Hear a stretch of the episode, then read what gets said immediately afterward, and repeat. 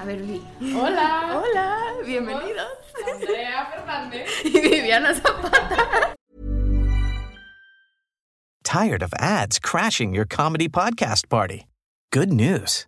Ad-free listening on Amazon Music is included with your Prime membership. Just head to amazon.com slash ad-free comedy to catch up on the latest episodes without the ads. Enjoy thousands of ACAST shows ad-free for Prime subscribers. Some shows may have ads. Tired of ads crashing your comedy podcast party? Good news. Ad-free listening on Amazon Music is included with your Prime membership. Just head to amazon.com slash ad-free comedy to catch up on the latest episodes without the ads. Enjoy thousands of ACAST shows ad-free for Prime subscribers. Some shows may have ads. As a person with a very deep voice, I'm hired all the time for advertising campaigns. But a deep voice doesn't sell B2B, and advertising on the wrong platform doesn't sell B2B either. That's why, if you're a B2B marketer, you should use LinkedIn ads. LinkedIn has the targeting capabilities to help you reach the world's largest professional audience. That's right, over 70 million decision makers all in one place. All the big wigs, then medium wigs, also small wigs who are on the path to becoming big wigs. Okay, that's enough about wigs. LinkedIn ads allows you to focus on getting your B2B message to the right people. So, does that mean you should use ads on LinkedIn instead of hiring me, the man with the deepest voice in the world? Yes. Yes, it does. Get started today and see why LinkedIn is the place to be to be. We'll even give you a $100 credit on your next campaign. Go to linkedin.com slash results to claim your credit. That's linkedin.com slash results. Terms and conditions apply. Bienvenidos a un podcast en el que platicamos de todo aquello que nos hubiera gustado saber antes de salir del nido. Y de todas las experiencias que se viven después. Nos vemos cada semana con nuevos episodios. Besos, bye. Hola, bienvenidos a nuestro episodio número 21 de la tercera temporada de Fuera del Nido. Estamos hoy con un invitado súper especial. Se llama Rodrigo y Preséntate. preséntate por favor. ¿A qué te dedicas? ¿Qué haces? ¿De dónde eres?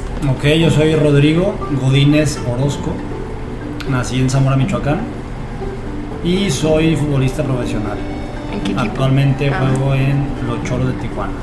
Bueno, todavía no juego porque tuve una pequeña lesión previa, pero ya casi, ya casi, ya estamos ahí. Oye, ¿cómo ha sido esto tener una lesión?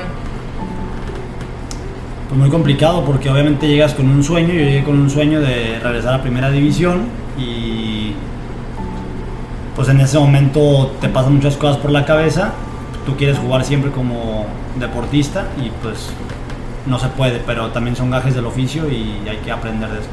Oye, ¿dónde estabas antes o por qué no estabas en primera división?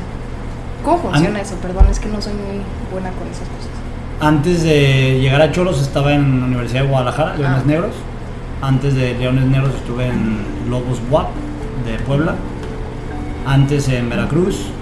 Antes en Atlas y antes en Morelia, que fue donde debuté O sea, ya a llevas los 20 años. mucho tiempo. El 21 de septiembre precisamente cumplo 10 años como profesional.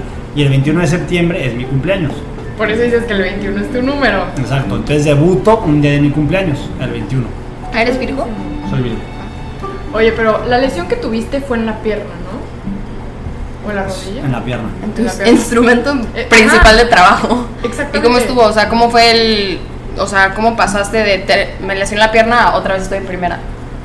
Lo que pasa es que yo, yo venía jugando con regularidad, entonces el hecho de que me haya ido bien, eh, o sea, te, te abre las posibilidades y bueno, Tijuana me eh, ofrece venir a jugar con ellos. Ya estando con ellos, es que en un partido amistoso tuve un choque y me, me rompieron aquí la, el peroné. Pero ya estaba con ellos, pues, o sea, eran mis primeros partidos. O sea, apenas vas a empezar. Pero bueno, al final pues te rehabilitas y, y vamos a empezar. Ahora sí que voy a debutar próximamente con, con Cholos. Oye, pues felicidades. Qué divertido. Un Muchos, gustazo tenerte aquí tan cerca. muchas cosas especiales en septiembre para ti, muchacho. Felicidades. La verdad que sí. Grandes. Gran vez. Gracias. Oye, tengo una duda yo porque Vivi siempre habla de ti como, como una persona muy así, como no cuadrada, pero como muy disciplinada, que no... Más. Sí, o sea, muy bien de ti, pues, no ra- nada raro. Pero ¿cómo es que pasas? Porque tenemos como normalmente tienes un estereotipo de todas las profesiones, ¿no? Como de, no sé, el de software, no sé qué, bla, bla, bla. El futbolista, sobre todo el mexicano, tienen como este estereotipo de mucha fiesta, mucho... De hecho, hace mucho teníamos un amigo que justo tuvo que dejar de, de, se retiró, por así decirlo, del fútbol porque le ganó demasiado la fiesta. Y es como una historia muy constante que escuchas, Sí. ¿no? ¿Cómo, ¿Cómo generas ese, como la mentalidad de decir, ok, tengo mis opciones aquí y aquí me quiero quedar y no me voy a dejar ganar por todas estas cosas que vienen con ser futbolista? Pues sobre todo que desde que yo estaba chico, eh, supe que el que no tomara y no fuera a fiestas y me concentrara en jugar fútbol, que era mi sueño, este, me daba una ventaja competitiva con todos los demás niños o todos los demás este, jugadores, compañeros que eran más buenos que yo. Porque hoy, hoy les puedo decir que yo no era el más bueno cuando estaba chiquito. Había muchos más buenos que yo, pero esos más buenos o tuvieron como esa, ese camino de, de excesos o simplemente desde que está desde que está chico te empiezan a decir que vas a ser la próxima estrella y se te empieza a subir, pero pues qué pasa que llegas, llegas a tus 20 años y pues no, ni debutas, ni hiciste nada en el fútbol.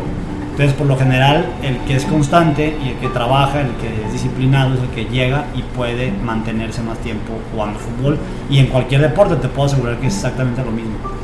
Me siento que cualquier cosa, siempre te dicen como que la constancia le gana el talento. Creo Sí, que la sin duda. constancia Sí, y 100%. sobre todo la disciplina le gana a cualquier cosa. Qué machina, ¿y ¿cómo nos cuesta la disciplina? ¿A ti cómo te ha hecho? Porque obviamente eres persona y hay momentos en los que te mueres de la hueva y lo último que quieres hacer es ir a correr 39 kilómetros bajo el sol en domingo. O sea, ¿cómo, ¿qué te dices a ti? ¿Cuál es como que tu monólogo interior para decir, ok, chido, este, esto es lo que tengo que hacer? Pues no dejo de tener hueva porque obviamente en la mañana me cuesta levantarme, no es como que diga, ah, ya bien fresco, pero sí es un hábito.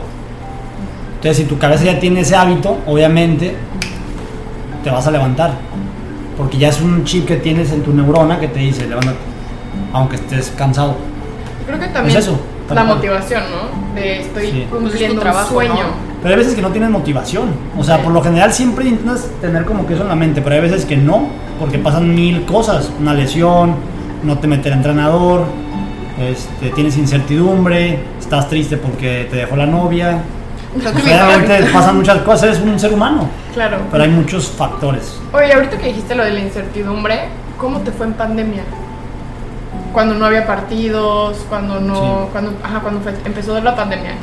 Eh, pues la verdad no fue muy bien. no, huevos. Padrísimo. Porque fue una etapa donde el club donde yo estaba, que era UDG, nos respaldó. Entonces no, no cambió nada, ¿no? Nuestros sueldos, ni mucho menos. Al contrario, nos apoyaron. Y empezamos a tener entrenamientos virtuales, que era muy extraño, ¿no? O sea, Sí, obvio. pues todos nos teníamos que conectar a las 8 de la mañana para que el profe o el entrenador nos estuviera viendo por la camarita.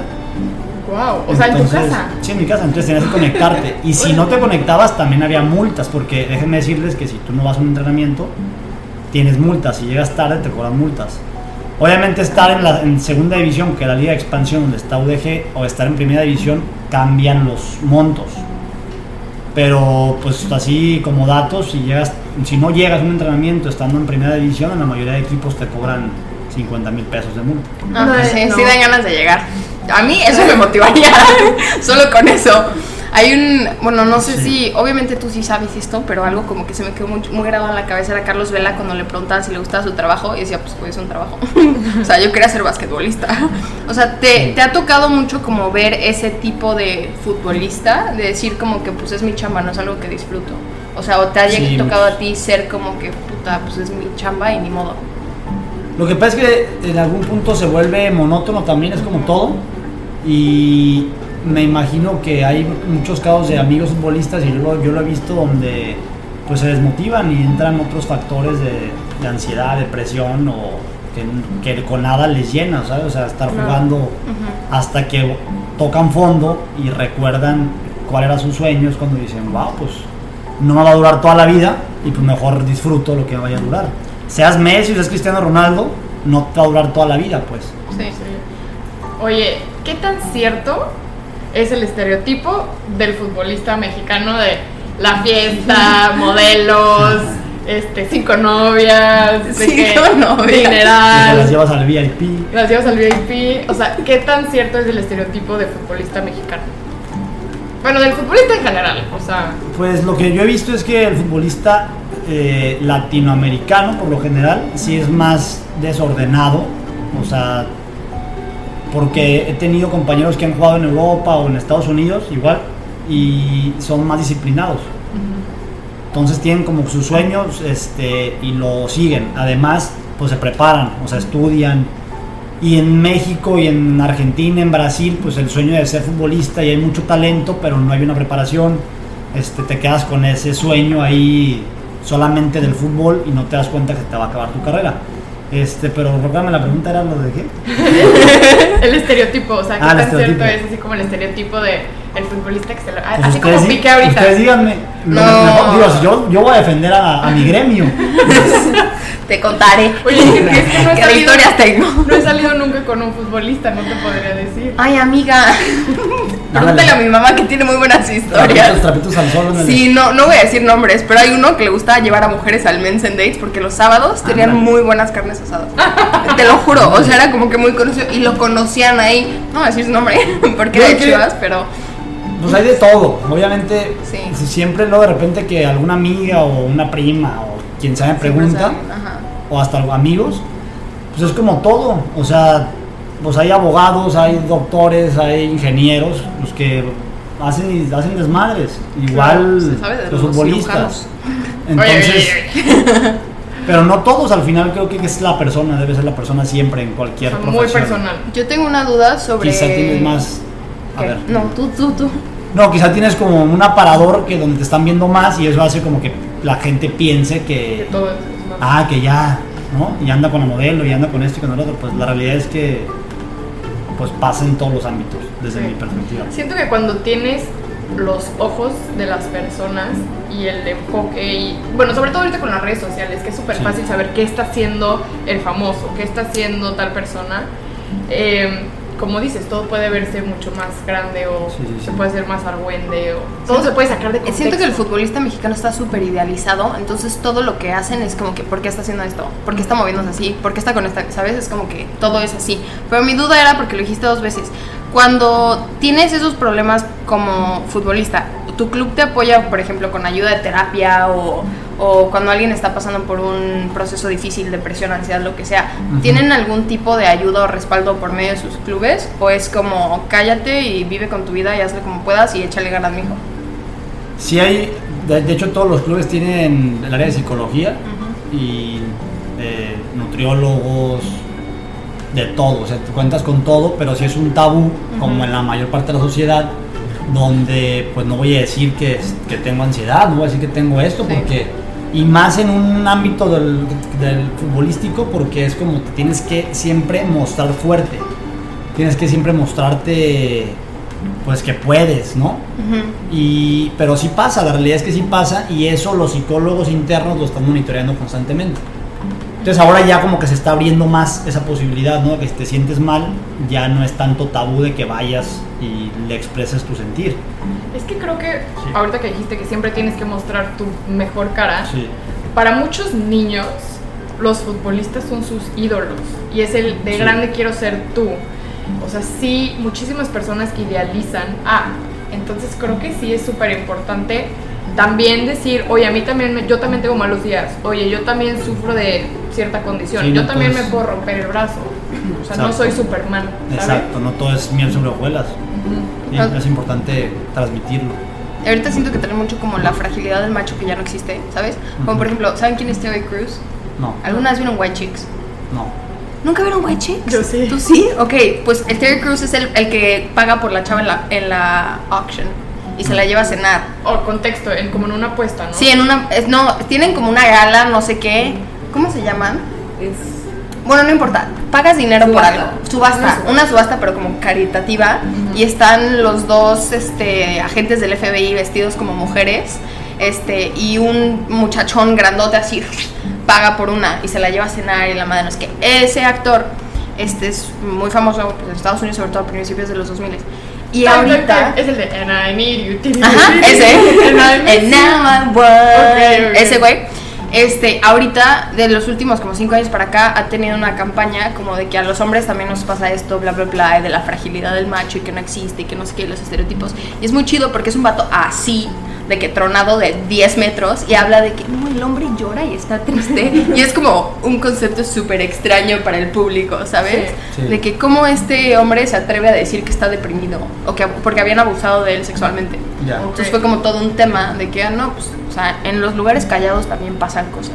Y siento que eso es como lo que vemos con, el, con los deportistas o los futbolistas. Sobre todo a los hombres, como público, esperas como que, ay, ¿por qué está diciendo esto? De que, pues tú ve, ay, de que tú ve, haz tu trabajo y no llores, ¿sabes? Sí. Y es lo que siento que ahorita he visto cambiando, pero no sé si Sí, está incorrecto. Sí, También poco el poco contenido que suben a redes sociales casi siempre es pues el entrenamiento, la comida fit, eh, pues no sé, el viaje. Sí, o sea, sí, como sí. que no comparten mucho de su vida tan personal. Pues es que es tu trabajo, ¿no? Sí. Pero, o sea, si te fijas, el contenido que suben generalmente los, los deportistas no es tan personal. No es lo que la gente quiere ver. ¿Crees? No, no, no. ¿Creemos? Digo, no sé, no sé. Sí, por lo general sí das la imagen de, de deporte.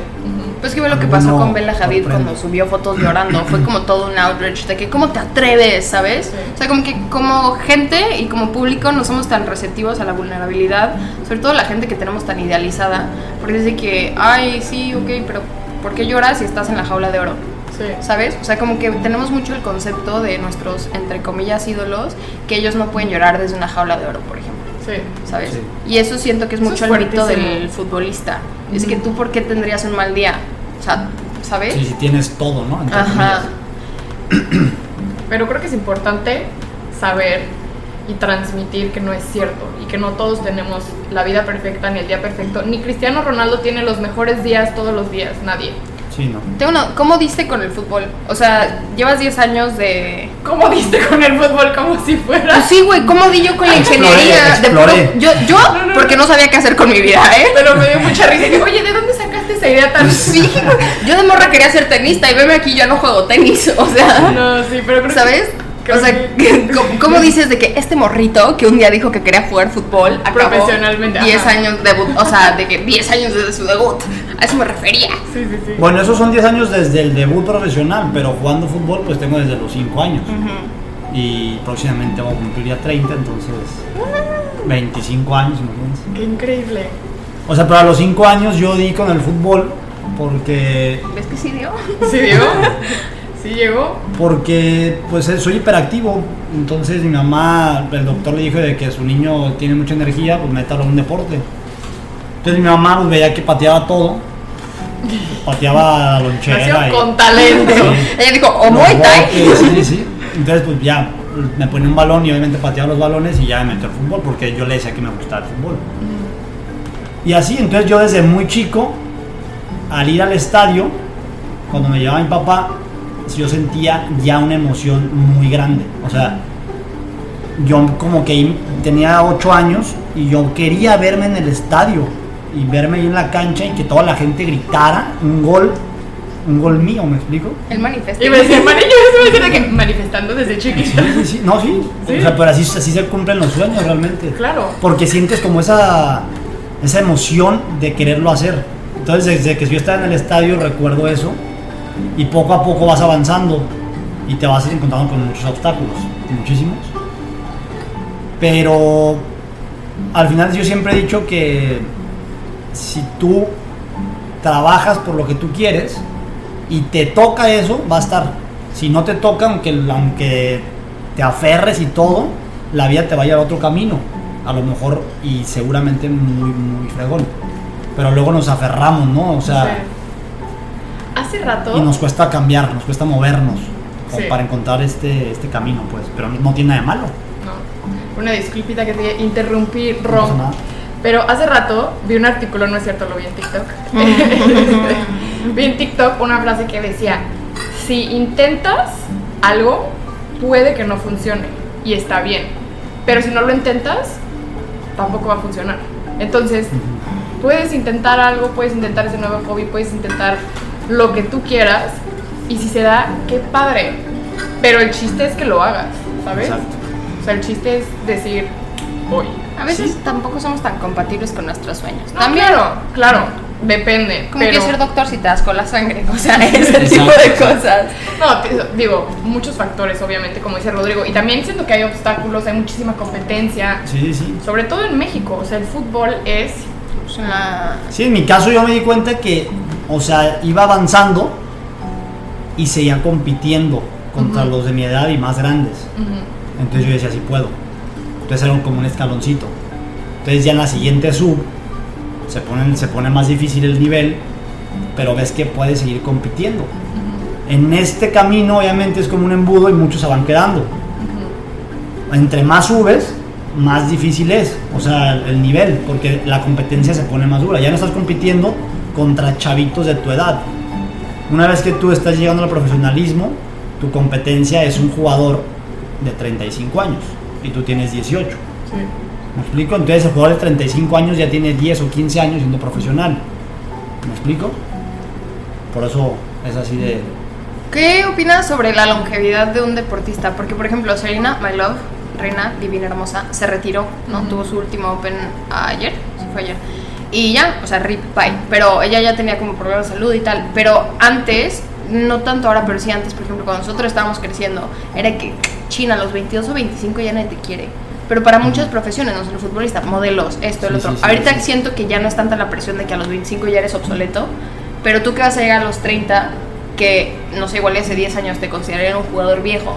Sí. ¿Cómo ves que ha cambiado eso? Porque ya tienes a jugadores de 35, 30 y tantos años que no se están retirando, que no se retiraron a los 28, ¿sabes? Sí. O sea, ¿cómo crees que ha cambiado eso y cómo crees que beneficia ahora al jugador o en, en general el gremio? Pues yo creo que los que más duran son los que más se cuidan y tienen esta, estos hábitos de disciplina y de constancia. Al final todos y cada uno lo puede lograr siempre y cuando pues cumplas con todos esos propósitos, ¿no? Y pagues el precio. Porque está claro que sin esfuerzo pues no te llegan las cosas, ¿no? Sí. Y respecto a esto de que si a los 25 ya no, ya no funcionas o si ya no debutaste a los 25 ya no puedes hacerlo, sí ha habido casos donde exi- sí existe que debutaron después de los 25, pero es más complicado, porque la mayoría de clubes busca y en sus fuerzas básicas hay como un límite de edad, o sea, en, cada una de las fuerzas básicas o divisiones inferiores está la sub-20, que es como el último proceso antes de pasar a primera división. Si tú ya tienes 21, ya no puedes jugar en la sub-20. Pero, tam- pero si, no, si no te va bien y no te contemplan para el primer equipo, tampoco puedes estar en el primer equipo. Entonces, ¿qué tienes que hacer? Irte a otro equipo a probarte o a buscar suerte, o irte del país, o tratar de seguir tu sueño. Eh, y ese tipo de obstáculos son los que te encuentras. Por eso es que sí existe esto tan marcado, eso que si a los 21, 22 no has debutado, es más complicado que lo puedas hacer. Ok. Estamos aprendiendo muchísimo de fútbol el día de hoy, Sí, ¿eh? está, está interesante, ¿no? Oye, yo te quiero preguntar, ¿cómo fue para ti el cambio de vivir con tu familia Ujú. a vivir solo? En la parte de, tengo que disciplinarme, tengo que cumplir con mis horarios, tengo que comer bien, Sí. tengo que pues irme acostumbrando a la rutina y a estar solo, etc, etc. ¿Cómo fue para ti ese cambio de salir del nido? Fue increíble. Obviamente yo estaba con mis papás en, en Guadalajara, tienen su casa, mis papás son de Jalisco. Este, y gracias a Dios me fui hasta que tenía 19 años. Entonces yo ya estaba como tal formado, o sea, ya había terminado la prepa, me había, me había metido a estudiar a la universidad, o sea, como que ya llevaba un camino. Entonces cuando me voy a ser independiente, ya tenía todas esas bases. Este, ¿Y qué más? ¿Qué, qué más me decías de respecto al... al O sea, ¿cómo? ¿cómo te fue al principio? O sea, ¿cómo fue para ti El, ajuste de el ya no ajuste? vivo con mis papás y ahora tengo un trabajo y la escuela a los Ah, sí, 19 de cómo años. podía llevar la misma disciplina. Ujú. Lo que pasa es que eh, yo soy muy creyente, o sea, de, de una energía de Dios, como le quieran llamar. No, no tengo como tal un dogma marcado, pero soy muy creyente. Entonces, cuando yo estaba en esta etapa que les digo de definición, de entre si era profesional o no, yo todos los días rezaba y decía, por favor, Dios, este, ilumíname, por favor, dame esta oportunidad, porque quiero cambiar el concepto, quiero cambiar el concepto de futbolista. Entonces yo ya tenía un compromiso interno conmigo mismo. Me explico, entonces cuando, pues por obra de Dios, se me la piel chinita, se abre, se abre el panorama y me llega la oportunidad, pues imagínate el compromiso que yo sentía conmigo mismo de decir, güey, después de que todos me dijeron que era imposible, después de que todos me dijeron que era dificilísimo, que no podía y esto, en el momento en que yo rompo todo eso y lo logro, pues yo me acordé de este compromiso y yo dije, a huevo, por algo. O sea, realmente, este, siendo creyentes o no sean creyentes, son energías, son pensamientos, son cosas que al final de cuentas te van llevando a cumplir tus sueños. Por eso ya no me costó tanto, ya ten- yo tenía clarísimo. Yo dije, me está, la vida me está brindando esta oportunidad, pues da- dale, o sea, haz lo que dijiste, sé congruente con lo que estabas pidiendo. Y creo que ahí los jóvenes tienden a desviarse, porque cuando tú estás en un problema, en cualquiera de sus carreras, ustedes se van a su cuarto y le piden a, a- quien ustedes quieran, o sea, a, lo que sea. Entonces le piden con, de corazón, con mucho fervor, de que ayúdame con esta cosa que me está afectando. Y cuando se resuelve, muchos se olvidan y es como que, ah, ya, listo. Se olvidan de lo, de lo mismo que ustedes dijeron y ahí eso sienta las bases. Allí lleva una congruencia y eso a mí me ayudó bastante. Que ahora que lo digo con ustedes me estoy dando cuenta de esto, fíjense. Pero era eso, o sea, como que un compromiso que yo hice desde que estaba más chico. Contigo. Que yo veía a los que yo veía a otros compañeros futbolistas que precisamente tenían esa mala imagen, que tomaban que tomaban mucho, que salían a fiestas y no significa que no salgamos.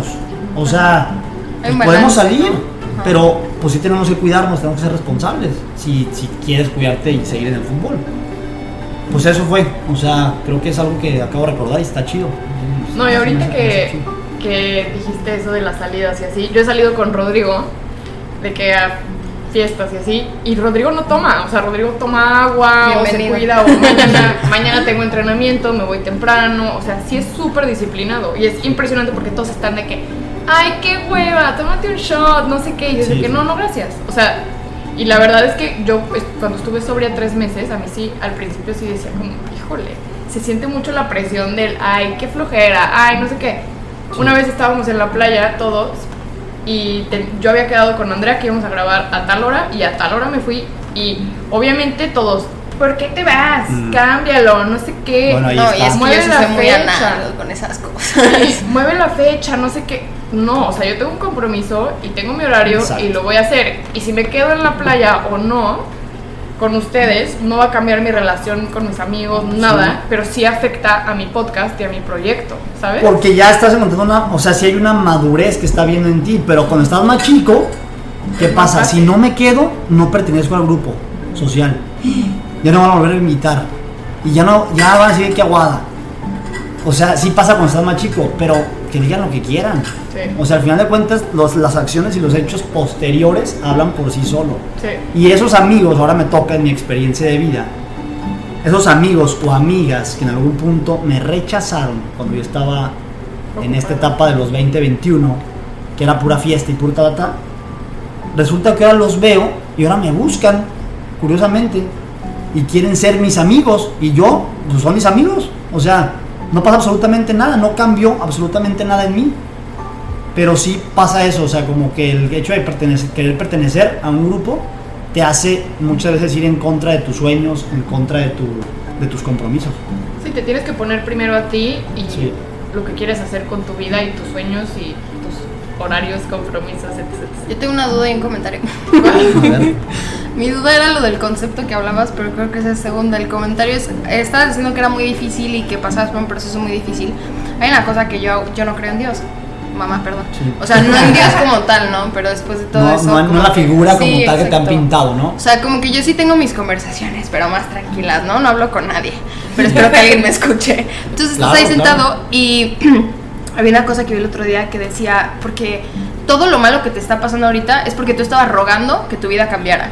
Entonces, si no aceptas esto y sigues con tu vida, la vida te lo está quitando. O sea, todas esas cosas, la gente que de la nada desapareció de tu vida o todo lo que te está saliendo mal en el trabajo. A mí me corrieron de un trabajo hace unos meses y decía, este es el fin del mundo. Me dejó mi novio y yo decía, me voy a morir, no voy a seguir con mi vida, Sí, todo está sí, horrible. sí. Y en eso me quedé, me hablando de un lugar bien chido, me dieron la camioneta nueva, ya, no Sí, sí, mi sí, novio. sí. Pero toda tu vida se va acomodando y se va arreglando mucho mejor cuando dejas que pase eso que tanto, o sea, que tanto duele, llega lo que tanto Sí, sí, ro- sí, sí, rogabas, sí. ¿no? Exacto. Y dices como, quiero que cambie, pero pues no cambia nada alrededor tuyo, sigue siendo la misma persona. Entonces no puedes como que esperar que cambien las cosas sin dejar que se destruyan. Entonces como que se destruyen y luego regresan. Y es como que, ay, qué chido. Y luego te acuerdas de que, ay, qué mal la pasé. Entonces, ¿qué? sí, pero sí, tú sí, estás sí. bien. Pero esa Son era una- ciclos. Sí, todo es como que nada, no hay mucha permanencia.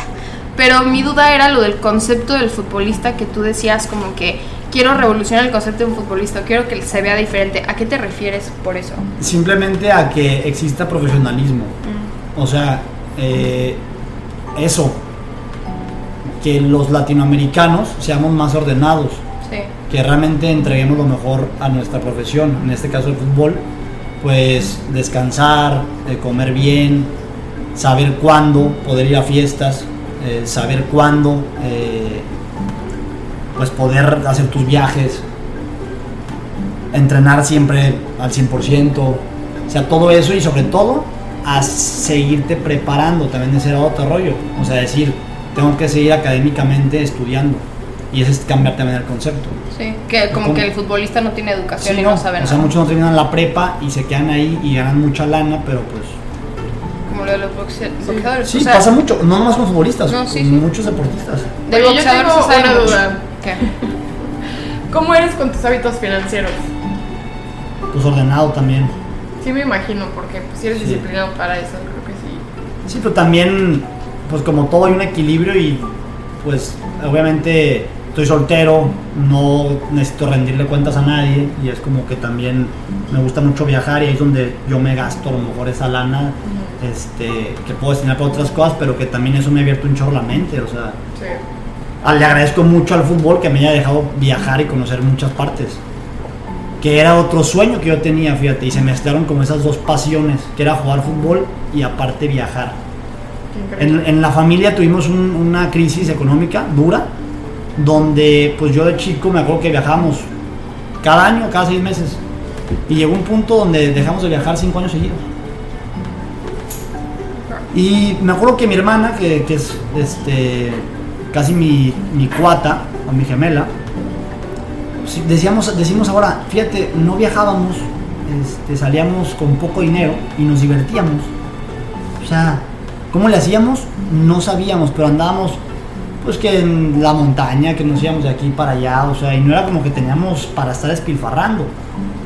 Eso nos ayudó mucho porque no era de que agarráramos la peda y íbamos a, a pichar la, la, la botella más cara. Entonces, se, jun- se juntó todo eso y yo soñaba con volver a viajar, con decir, a ver, ¿cómo le voy a hacer para volverme a ir de viaje yo? Este, a mi familia, con mi familia, ¿no? Pues la- el fútbol me da, la- me da la oportunidad, porque el fútbol es abundante, de poder hacer viajes, de poder irme de cada vacaciones a conocer nuevos lugares nuevos. Y eso es lo que me puedo gastar mi lana, pero lo demás pues lo invierto. Y soy ordenado, obviamente. Mientras está la temporada, pues no gasto en absolutamente nada más que en mi profesión. Muy bien. Sí, sí. Suena bastante bien, ¿eh? Sí, se antoja. Yo creo que yo ya no, ya no puedo ser futbolista. ¿Qué se antoja? ¿Qué se antoja? ¿Qué se antoja? ¿Qué se antoja? El verdadero Q para. Oye, estaría padre, André, que dejar el podcast y ser futbolista. Yo, lo dejo todo, ¿eh? Ahorita mismo me voy. A ver quién me firma. No, hija. Ay, te quiero mucho. Qué padre estás. ¿Qué calor, eh? Y ¿Qué tenía, calor? tenía algo en la mente mío. y se me fue. Oigan, hace un calorón en San Diego, hay una ola de calor y estamos aquí sufriéndola. Pero pasando la bomba. Pero Con mi amiga. La, la, la nueva ya se me antojó ser futbolista a mí también. Pues ándale, ahí están las cholas. Vicky. Vicky. Ay, Vivi, tú no quieres ir al cerro conmigo, que son dos kilómetros. Ya llévatela, ya llévatela. Ya llévatela, llévatela ya. Oye, pero nos encantó que estés. Bueno, nos encantó tenerte aquí. Ya he terminado. No, no, no, pero quiero que nos des tu reflexión. Yo iba a seguir, ¿eh? ¿Qué te Estaba gustaría? bien emocionada, un segundo Sí, episodio. un No, no, no, no, no, En tres partes. Pero, ¿qué te, ¿qué te gustaría decirle a un niño de 5 años? bueno, de 5 o 10. Niña o niño, ¿no? Porque luego si lo ven, ajá, hay que ser inclusivos. A una niña o niño que quiere ser futbolista, que es su sueño y pues que, te, que te- en algún momento va a haber esto. Bueno, no sabemos si lo va a ver o no. Sí. Bueno, que en algún momento Va a haber obstáculos. va a haber obstáculos en su vida o en su carrera profesional o lo que sea. ¿Qué le dirías a alguien? Bueno, para el niño futbolista o igual la niña que, que suena con ser bailarina o no sé, que, que quiere ser gimnasta, lo que sea, ingeniera, abogada, lo que sea. Eh, pues que justo eso, que hay un equilibrio y que hay tiempo para todo, que sigan su sueño y que no se olviden de él cuando vayan creciendo que constantemente se muevan, porque la única manera de encontrar también ese sueño es moviéndose y buscando respuestas y leyendo y estudiando y hablando con gente. O sea, tratando, porque si te quedas quieto, no esperes ver resultados diferentes. O sea, te tienes que mover. Y es eso, que sean disciplinados y que tengan esa constancia para, para que tengan buenos hábitos. ¿Cómo ha transformado la realidad como la versión de tu sueño que tenías? O sea, cuando eres niño tienes como que esta idea súper fantástica de lo que es ser un futbolista Ujú. y tú cómo crees que la realidad ha afectado como tu ímpetu hacia ser futbolista. O Buena sea, pregunta, buena pregunta. gracias. De hecho ganas, lo hago todos los domingos. Sí, fíjate que obviamente cuando yo estaba chico yo pensaba que ser futbolista nada más era jugar en el estadio con todos los reflectores y que te viera la gente y ya, ya, eres bueno, ¿no? Obviamente nadie me dijo la cantidad de esfuerzo físico que se necesita para ser futbolista. Nadie me dijo la cantidad de esfuerzo mental que se necesita. Conforme vas avanzando, te das cuenta que no solo es los partidos, es entrenar todos los días a tope. O sea, y eso nadie te lo dice, que tienes que entrenar todos los días, que hay veces que no vas a tener descanso, que hay veces que vas a faltar a fiestas de la familia, bodas, bautizos, que hay veces que vas a estar lejos de tu casa. Y nadie te lo dice, pero es el precio que hay que pagar conforme vas creciendo y que te vas dando cuenta y dices, ah, pues mira, el que yo veía que era mi ídolo, seguramente pasó por lo mismo. Y curiosamente sí, porque el fútbol es tan pequeño, así como las profesiones, o sea que todo mundo se va conociendo y empiezas a escuchar la historia de cada uno y es muy parecida a tu historia. Todos tienen una historia increíble, como todos los seres humanos, pero me imagino que te apasiona lo que, lo que tú haces, ¿no? Por eso es como que te llama la atención, en este caso el fútbol. Pero justo es eso, que nadie, nadie me lo dijo, que iba a ser fácil, lo cual, lo cual no. Siento que este un poquito para eso, porque hay una cosa que dice, si ves a alguien hacer algo y se ve muy fácil es porque ya practicó mucho, ¿no? Sí. Porque obviamente las cosas, cuando ves a alguien y dices, "Ay, lo puedo hacer yo, y te das cuenta que no lo puedes hacer tú. Pero tengo una duda yo, porque dices que no hay días de descanso, pero yo sé que obviamente como, sobre todo los atletas últimamente he visto que ya no están en el vamos, vamos, vamos, vamos, todos los días, sino que hay una prioridad, hay un cambio ahorita muy grande Sí, que la cambio. prioridad es el descanso, Sí. que no es el estar en chinga todo el día, porque hay una cultura horrible, a mí me parece, que los gringos le dicen hustle culture, es el que todo el día tienes que estar trabajando, y te tienes que levantar a las Sí, 4 de la mañana, tienes que ser el primero y tienes que ser el último en irte. ¿Qué tan importante para ti es reconocer cuando hay áreas de descanso y qué tan posible es para ti aprovecharte de esos momentos de descanso? Sí, el descanso también es fundamental, la verdad. Que no se malinterprete el hecho de que se entrena todos los días y a todas horas, por supuesto que no, porque tienes como hábitos de futbolista, por lo general tienes las mañanas ocupadas y las tardes libres. Entonces la gente pensaría que tienes un chorro de tiempo libre por las tardes y que terminas de entrenar a la una y ya, ya. Pues no, el descanso también forma parte de ese entrenamiento también. O sea, el, dormir bien, el, por supuesto, ahora hay muchas, mucha tecnología que te ayuda a recuperar tus piernas, a estar mejor. Pero sí tienes razón. O sea, no todo tampoco es estar eh, aferrado, que lo platicamos al principio, o estar como todo el día en el gimnasio, en el gimnasio, en el gimnasio y volverte eh, y que el exceso se convierta en algo malo después. El descanso es increíble y también el descanso mental, que es donde les menciono que debe de haber momentos de esparcimiento, o sea, con tu familia, con tu novia, con tus amigos, porque si no, pues tampoco eres un robot que te va a estar todo el día ahí en la cancha, ¿no? Dándolo todo, todo el tiempo. Exactamente. Sí, eso lo hablamos mucho aquí, el de no estar al 100 todo el tiempo. No puedes estar haciendo actividades constantemente, güey. Enfréntate a ti mismo. De que es, platica con alguien en la calle. O sea, duérmete la siesta. La vida no va a dejar de dar vueltas solamente porque tú decidiste ese día descansar, ¿sabes? Sí. Y siento que es algo que no entendemos a veces. Bueno, yo como persona siento que te estresas mucho porque todo mundo, como futbolista, ves que pasan los años, por ejemplo, y dices, puta, me estoy haciendo obsoleto porque voy a llegar a los 30, voy a llegar a los 35. No, güey, o sea, estás en, las, estás en donde estás porque tienes que estar ahí, ¿no? Sí. Últimamente, perdón, alguien me dijo que tomara clases de dicción, entonces me está costando mucho a veces hablar. Pero, pero sí, qué padre, qué bueno, qué gusto, ¿eh? Qué a menos. Qué padre que pudiste venir. Sí, pues gracias. ¿Cómo te sientes, Vivi? La invitación. Mejor. ¿Mejor? ¿Más tranquila? Más tranquilo. Me sentí un poco mal antes de grabar, lo siento, oiga. ¿Ah, sí? Sí, bastante. ¿Por? No dio tiempo. Oigan, pues este fue nuestro invitado número uno a la temporada 3. Vamos a tener dos más, creo. Vamos a tener dos más esta temporada, muchas sorpresas, es que esperemos que les gusten mucho. Y como todas las semanas, vamos a preguntarle a nuestro invitado. Ay, ¿cuál- hija, ya decía yo, yo dije, no vaya a decir besos, bye. No, no, porque a mí me falta canción y frase. ¿Cuál es una frase que se Frase. te. Ajá, una frase que para ti es importante. Que ahorita te brinque en la que cabeza. te brinque. Y tu canción de la semana. La frase sería, no importa llegar primero, sino, sino saber llegar. Y la canción sería La boda del Huitlacoche. Saludos para el señor Pipe el Bueno. Excelente. Saludos a Pepi. Saludos a Pepe. Eh, mi canción Volar es de Danny Ocean. Muy buena, ¿eh? De hecho, tú me, lo, tú me la enseñaste. sí, sí, muy buena. Y frase de esta semana. Ay, no sé, oigan. No tengo frase esta semana, pero estás en donde tienes que estar, punto. La es solo por hoy. porque vaya que he tenido días de solo por hoy. Y mi canción es la de Me extraña. Era Romeo Santos con Cristian Nodal. Qué rolón, güey. Yo venía en el coche el otro día así de que. No, crying, screaming, throwing up. No venía contigo. Estúpida. A, mí me encantó. A mí en lo personal me gustó más que la de la Rosalía. En lo personal, pero pues para gusto los colores. Ahí es donde se rompen géneros. No me importa. Pero bueno, tenemos aquí a Vicus. Gracias, Vicus, por venir. Gracias a ti por venir. Gracias a ti por estar Gracias, aquí. Te amo, me encanta verte todas las semanas. Gracias.